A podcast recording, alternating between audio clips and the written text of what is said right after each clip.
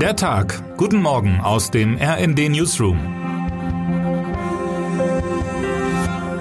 Es ist Donnerstag, der 6. Oktober. Seit der Finanz- und Währungskrise hatten wir uns fast schon daran gewöhnt, dass eine Krise die nächste ablöst. Die Schuldenkrise, die Wirtschaftskrise, die Flüchtlingskrise, die Klimakrise, immer stand es irgendwo spitz auf Knopf. Das Neue ist im Jahr 2022, wenn eine Krise hinzukommt, verschwinden die anderen nicht, sondern sie addieren und verstärken sich sogar. In Teilen der Wissenschaft gibt es dafür den Begriff multiple Krise. Der Krieg in der Ukraine verknappt die Energie, das heizt die Inflation an, die Inflation verstärkt die Wut auf der Straße. Außerdem fliehen Millionen Menschen vor den Panzern und einige hunderttausend hat es nach Deutschland verschlagen. So viele, dass immer mehr Kommunen an ihre Belastungsgrenze stoßen, auch weil die Geflüchteten aus anderen Teilen der Welt zusätzlich weiterhin kommen. Die RND-Hauptstadtkorrespondenten Markus Decker und Jan Sternberg haben sich in dieser Woche einmal aufgemacht und die Flüchtlingssituation in unterschiedlichen Kommunen angeschaut und dazu mit Politik und Verbänden gesprochen.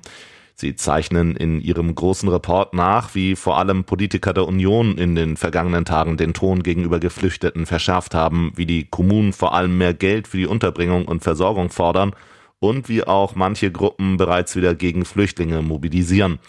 Angesichts der bereits bestehenden Inflationssorgen fürchten manche schon eine neue Neiddebatte heraufziehen.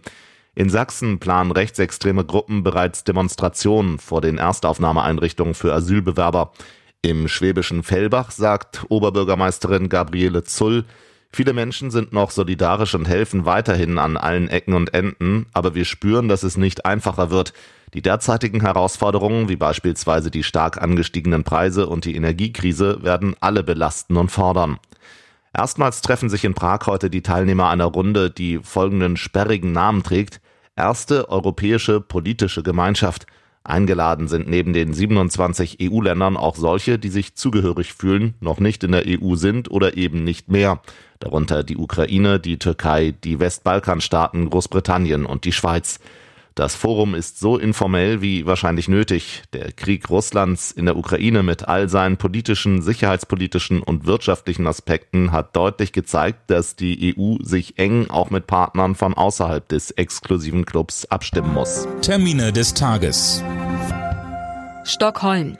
Der diesjährige Literaturnobelpreisträger wird bekannt gegeben. Berlin. Beim neunten Deutschen Pflegetag beraten Vertreter aus der Pflegebranche und Experten über die aktuellen Herausforderungen im Pflegebereich. Was heute wichtig wird. Männer und Frauen, die 1576 Stufen hochrennen. Der Treppenlauf auf das Empire State Building in New York ist einer der bekanntesten der Welt. Wer zuerst auf der Aussichtsplattform im 86. Stockwerk ankommt, gewinnt. Der Kölner Görge Heimann hofft auf einen Platz ganz vorn. Und damit wünschen wir Ihnen einen guten Start in den Tag. Text Dirk Schmaler, am Mikrofon Tim Britztrup und Eileen Schallhorn. Mit rnd.de, der Webseite des Redaktionsnetzwerks Deutschland, halten wir Sie durchgehend auf dem neuesten Stand.